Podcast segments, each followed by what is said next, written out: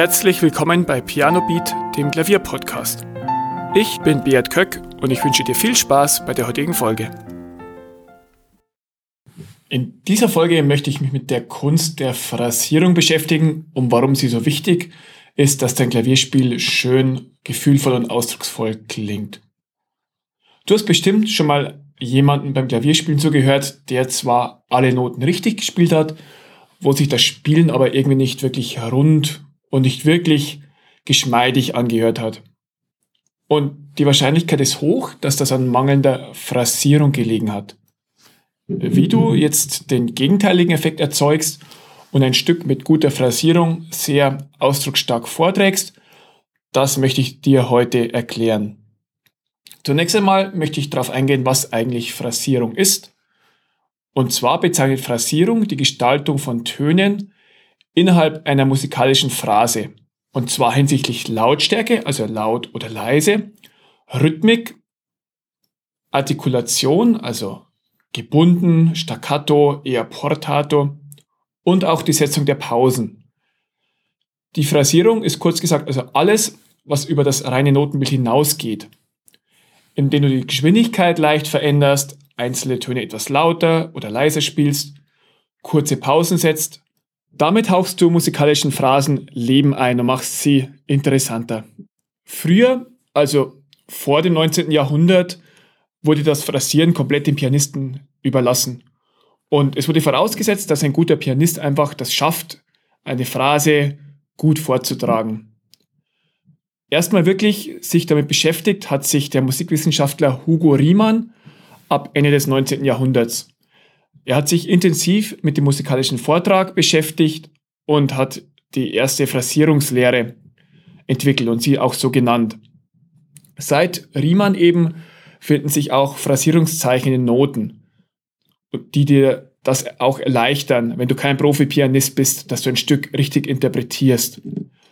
Ein sehr bekanntes Phrasierungszeichen ist zum Beispiel der Phrasierungsbogen, den du nicht mit dem Haltebogen verwechseln darfst.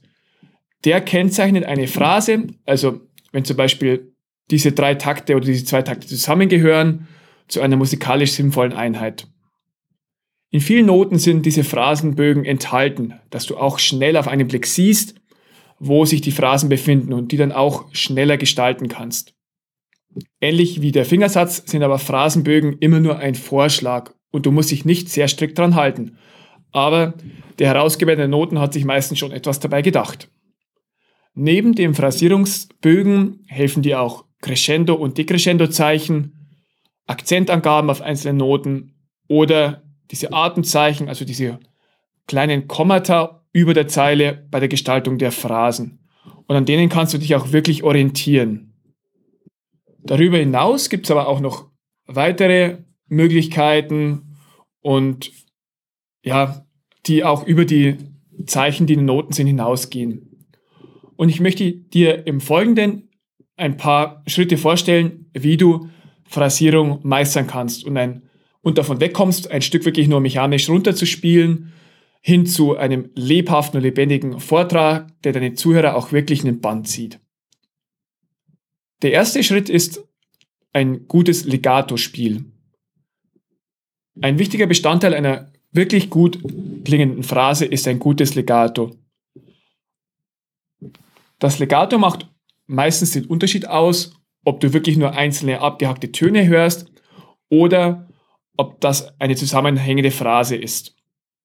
Wie beim Sprechen auch, ist die flüssige Verbindung zwischen den Silben erst das, was den Satz oder ja, die Sprache ausmacht.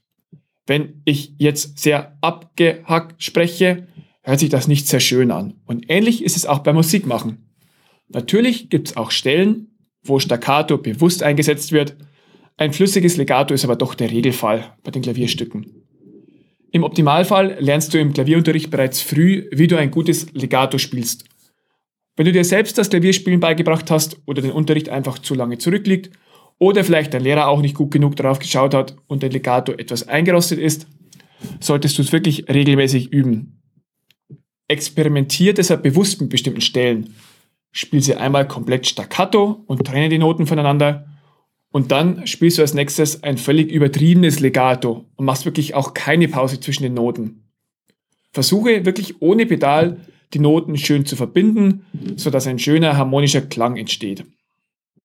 Neben dem Legato ist die dynamische Gestaltung, also die Gestaltung der Lautstärke, ein wichtiger Bestandteil von schönen Phrasen. Im Gegensatz zu anderen Instrumenten wie zum Beispiel der Violine oder der Flöte kannst du am Klavier die Lautstärke nach dem Anschlag nicht mehr wirklich verändern. Deshalb ist es auch wichtig, dass du dir im Vorfeld überlegst, wie laut du die Töne spielst und dass deine Phrasierung und deine dynamische Gestaltung da wirklich gut durchdacht ist. Wenn du bei einer Phrase bewusst die Stärke des Anschlags variierst, klingt diese deutlich interessanter, als wenn du wirklich jeden Ton gleich laut spielst. Bei vielen Phrasen gibt es einen Höhepunkt, der häufig am lautesten gespielt wird. Auch häufig bei Läufen, wenn so ein Lauf nach oben geht, wird der höchste Ton laut gespielt und du wirst immer lauter. Wenn du wieder runterspielst, wird es immer leiser. Das ist jetzt nur ein Beispiel. Und wenn du wirklich den Höhepunkt vorbereitest und bis zum Höhepunkt hin ein Crescendo spielst oder danach ein Decrescendo, dann kannst du diesen Höhepunkt besonders gut hervorheben. In vielen Notenausgaben sind Crescendo und Decrescendo Zeichen drin, die dir helfen, die Phrasen zu gestalten. Aber überleg dir auch, wo es nicht steht, wie du das ein bisschen lebendiger gestalten kannst. Probier auch hier mal bewusst zu übertreiben, damit du ein Gespür für das richtige Maß bekommst.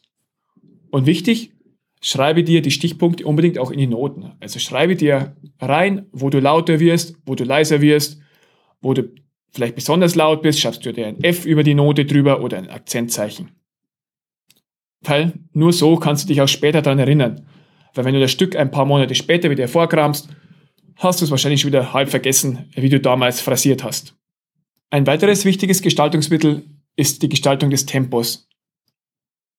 Zum Beispiel gibt es die Möglichkeit, besonders scharf zu punktieren oder ein gezieltes Ritardando einzusetzen oder an manchen Stellen auch komplett Rubato zu spielen, also losgelöst vom Tempo. Und das sind alles so kleine Stilmittel, die deinen Phrasen ein bisschen mehr Würze verleihen. Welche davon passend sind, hängt auch immer stark von der Musikrichtung ab. Zum Beispiel kannst du bei Stücken aus der Romantik sehr viel freier mit dem Tempo umgehen als bei Barockmusik wo das Ritardando am Schluss einen hohen Stellenwert hat. Nochmal komplett anders sieht es zum Beispiel bei Jazz oder Popmusik aus, wo du dann wirklich oft ein Schlagzeug als Hintergrund hast und immer ein gleichbleibendes Tempo. Versuche mit dem Tempo bewusst und gezielt zu experimentieren und auch hier, wie bei den anderen Punkten, in beide Richtungen zu übertreiben, damit du so ein schönes Maß für dich findest. Auch hier zeichnest du dir am besten in die Noten rein, wo du etwas verzögerst oder vielleicht etwas schneller wirst und wo du ein Ritardando einsetzt. Ich habe in meinem Klavierunterricht gelernt, öfter wie ein Sänger zu denken. Und das möchte ich auch dir mitgeben, als Hilfe, wirklich Phrasen schön zu gestalten. Denke wie ein Sänger.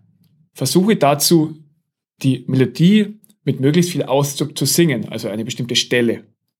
Stell dir vor, du bist ein ganz schmalziger italienischer Sänger, der das möglichst schön rüberbringen will. Und du legst wirklich alles rein in die Phrase, was du hast. Selbst wenn du Singen vielleicht nicht als deine größte Stärke siehst, kannst du das nutzen. Und du kannst es ja machen, wenn keiner zuhört. Oder du stellst dir einfach nur vor, wie ein guter Sänger diese Phrase gestalten würde. Wann würde er atmen? Wann würde eine kurze Pause entstehen? Welche Töne wären vielleicht etwas lauter? Welche wären etwas betonter? Und wie würde der Sänger das Tempo gestalten. Anschließend überträgst du diese Gestaltung auf dein Klavierspiel und versuchst es dann genauso lebendig und ausdrucksstark zu machen. Und ich bin mir sicher, nachdem du wie ein Sänger kurz gedacht hast, ist auch dein Klavierspiel deutlich lebendiger. Ich hoffe, diese Tipps helfen dir und du beschäftigst dich wirklich in Zukunft immer wieder mal mit der Phrasierung, weil sie wirklich dein Spiel auch lebendiger und schöner machen. Und du kannst den Zuhörer durch eine schöne Phrasierung wirklich sehr begeistern. Vielen Dank, dass du zugehört hast. Weitere Informationen zum Podcast findest du in den Show Notes und auf pianobeat.de.